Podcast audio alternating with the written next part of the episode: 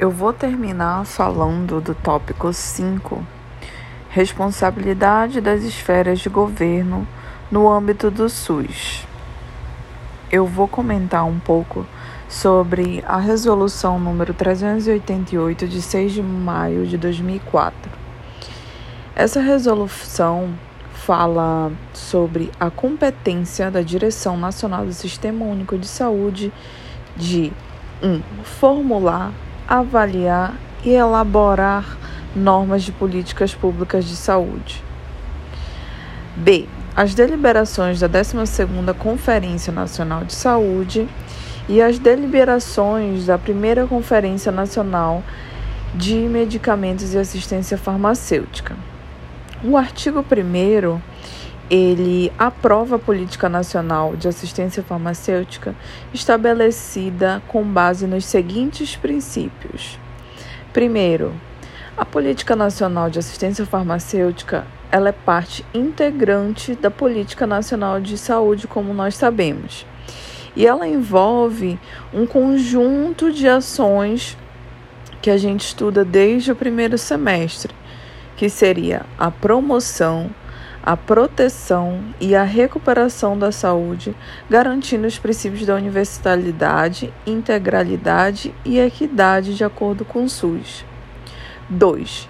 A assistência farmacêutica, ela deve ser compreendida como uma política pública norteadora para a formulação de políticas setoriais entre as quais destacam-se as políticas de medicamento, de ciência e tecnologia, de desenvolvimento industrial e formação de recursos humanos, dentre outras, garantindo a intersetorialidade inerente ao sistema de saúde do país, o SUS, e cuja sua implementação envolve tanto o setor público como, como o privado de atenção, atenção à saúde. 3. A assistência farmacêutica, ela trata de um conjunto de ações voltadas, como eu falei no, artigo, no, no tópico 1, voltada a essa promoção, a proteção e a recuperação da saúde, tanto individual como coletiva, tendo medicamento como insumo essencial e visando o acesso e ao seu uso racional. Esse conjunto envolve a pesquisa, o desenvolvimento e a produção de medicamentos e insumos, bem como a sua seleção, programação, aquisição, distribuição, dispensação, garantia da qualidade dos produtos e serviços, acompanhamento e a avaliação da sua utilização na perspectiva da obtenção de resultados concretos e da melhoria da qualidade de vida da população.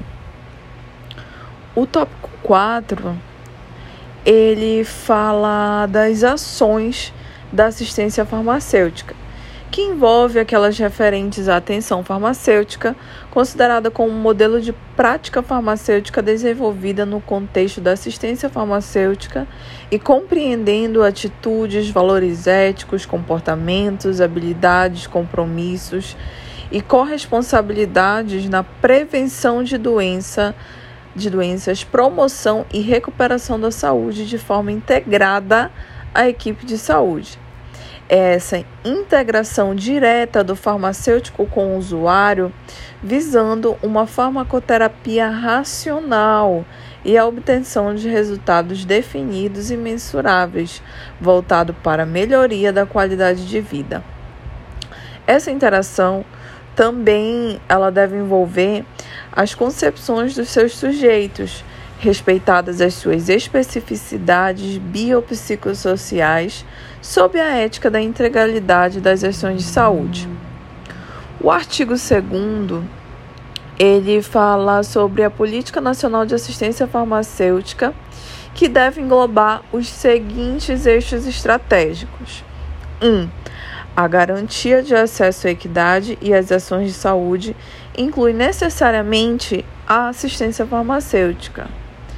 2. A manutenção do, desses serviços de assistência farmacêutica na rede pública de saúde nos diferentes níveis de atenção, considerando a necessária articulação e observância das prioridades regionais de definidas nas instâncias gestoras do SUS. 3. A qualificação dos serviços de assistência farmacêutica existentes em articulação com os gestores estaduais e municipais nos diferentes níveis de atenção. 4. Descentralização das ações com a definição das responsabilidades das diferentes instâncias gestoras de forma pactuada e visando a superação da fragmentação em programas desarticulados. 5. Desenvolvimento, valorização, formação, fixação e capacitação de recursos humanos. 6. Modernização e ampliar a capacidade instalada e de produção dos laboratórios farmacêuticos oficiais, visando o suprimento do SUS e o cumprimento do seu papel como referências de custo e qualidade da produção de medicamentos. Inclui-se a produção de fitoterápicos. 7. A utilização da Relação Nacional de Medicamentos Essenciais a RENAME, atualizada periodicamente como instrumento racionalizador das ações no âmbito da assistência farmacêutica. 8. Pactuação de ações intersetoriais que visem a internalização e o desenvolvimento de tecnologias que atendam às, atendam às necessidades de produtos e serviços do SUS nos diferentes níveis de atenção. 8 implementação de forma intersetorial e particular com o Ministério da Ciência e Tecnologia de uma política pública de desenvolvimento científico tecnológico envolvendo os centros de pesquisas e universidades brasileiras, com o objetivo do desenvolvimento de inovações tecnológicas que atendam os interesses nacionais e as necessidades e prioridades do SUS. 10.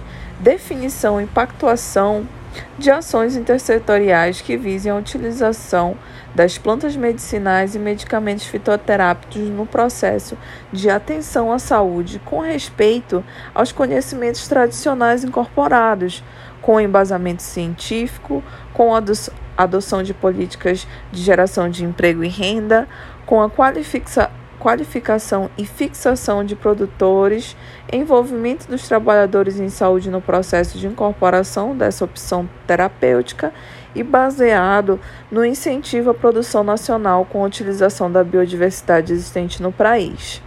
11.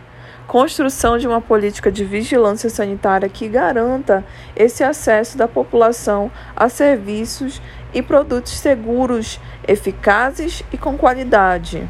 12. O estabelecimento de mecanismos adequados para regulação e monitoração do mercado de insumos e produtos estratégicos para a saúde, incluindo os medicamentos.